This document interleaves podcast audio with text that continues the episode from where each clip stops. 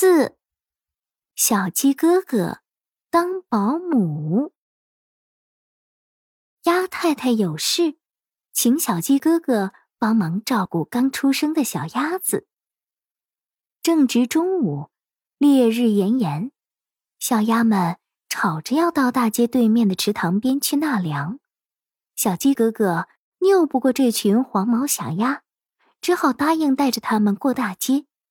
他再三叮咛，过马路必须守纪律，要集体行动，不能私自乱跑。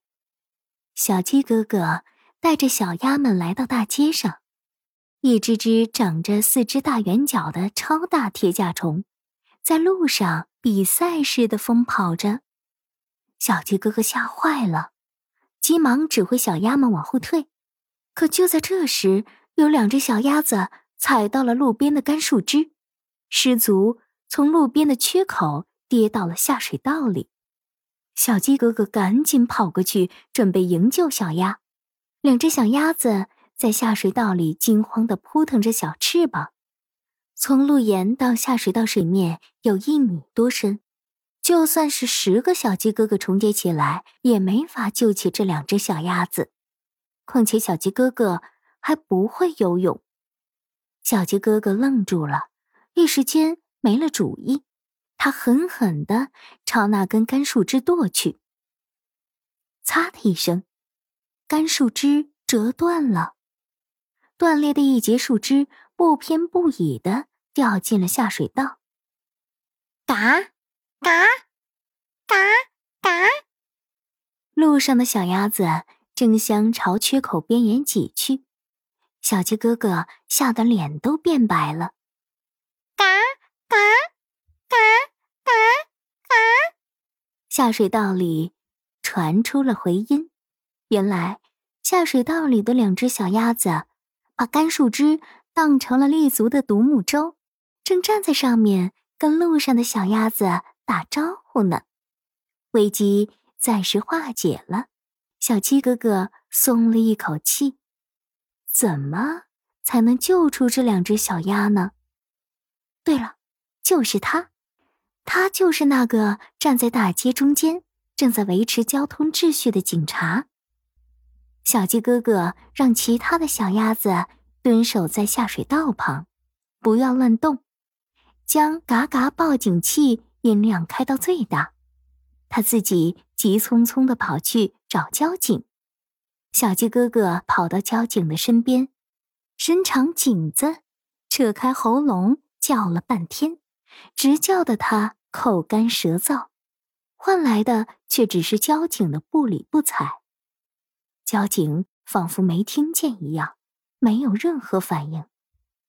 接着，小鸡哥哥想了一个自认为很棒的主意，用自家独有的求偶舞吸引交警的注意。这一来，交警倒是被吸引了，但好像人类的审美观和鸡类有所不同。看交警那表情，似乎是想把这只疯鸡仔拿回去煮了。小鸡哥哥没有办法了，他开始啄交警的腿，脱他的裤脚。这位高傲的交警终于受不了这种骚扰，他跨着大步去追赶小鸡哥哥，想逮住这个捣蛋鬼。这样一来，小鸡哥哥顺利的把交警引到了下水道旁。交警往下水道坑里一看，看到了两只站在树枝上的惊慌失措的小鸭子。交警一下子明白了，他趴在下水道边上，挪动着身子，竭力伸手去捞这两只小鸭子。可交警的手臂也不够长，这可怎么办呢？有了。交警解下自己皮鞋上的鞋带，将两根较粗的干树枝绑在一起，做成了一把带钩的木钳子。他用这把木钳子夹住下水道里的树枝，像提天平一样，把两只小鸭子从下水道里提了上来。这可真是败也树枝，成也树枝呀！小鸡哥哥。赶紧带着小鸭们向交警表示感谢。大街上响起了叽叽嘎嘎的合奏曲。交警被小鸡哥哥的聪明折服了，他指挥着车辆为这支奇特的队伍让了路。